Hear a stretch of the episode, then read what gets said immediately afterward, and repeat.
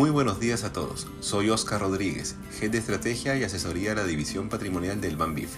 Hoy me acompaña Raúl Calle, estratega de inversiones del banco, quien nos comentará sobre las perspectivas de los mercados financieros para esta semana. Adelante, Raúl.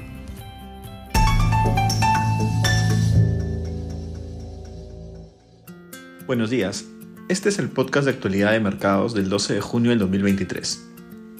Los índices globales anotaron ligeras ganancias en una semana con poca data económica y con el foco de los inversores en la reunión de la Reserva Federal y el Banco Central Europeo esta semana.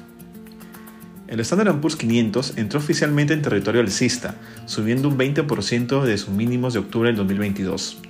Además, continúa la dinámica de las semanas anteriores, donde la subida de las acciones fue en todos los sectores, desde las acciones de baja capitalización bursátil hasta las acciones de gran capitalización. El miércoles, la Reserva Federal de Estados Unidos decidirá su tasa de interés. Según encuestas del CME Group, hay un 78% de probabilidades de que la Fed mantenga su tasa en los niveles actuales y un 54% de probabilidad de que la suba 25 puntos básicos en su reunión de julio. Los inversores esperan que la Fed ofrezca mayor claridad sobre la trayectoria de su política monetaria luego de varias semanas en que las expectativas del mercado han oscilado notablemente ante la fortaleza del crecimiento económico, el techo de la deuda y su resolución, la alta inflación y el panorama de empleo.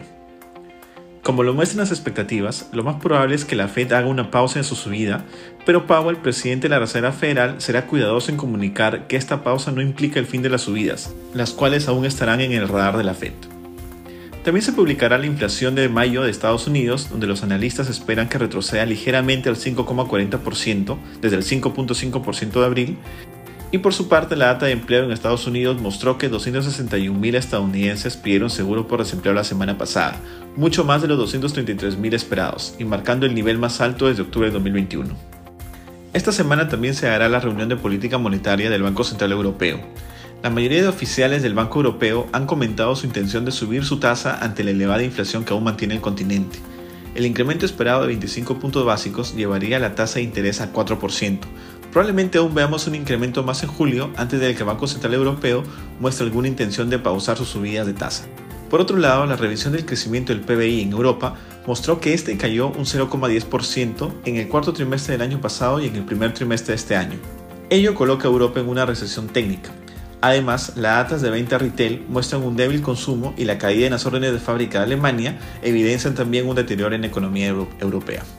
En China, la inflación de mayo marcó un crecimiento anual del 0,20%, por debajo del 0,30% esperado y evidenciando un riesgo serio de deflación en el país asiático. Además, la inflación del productor cayó un 4,60% en mayo, la caída más marcada en 7 años. La mala data económica que viene mostrando China apunta a un enfriamiento producto de la debilidad de la demanda interna y externa.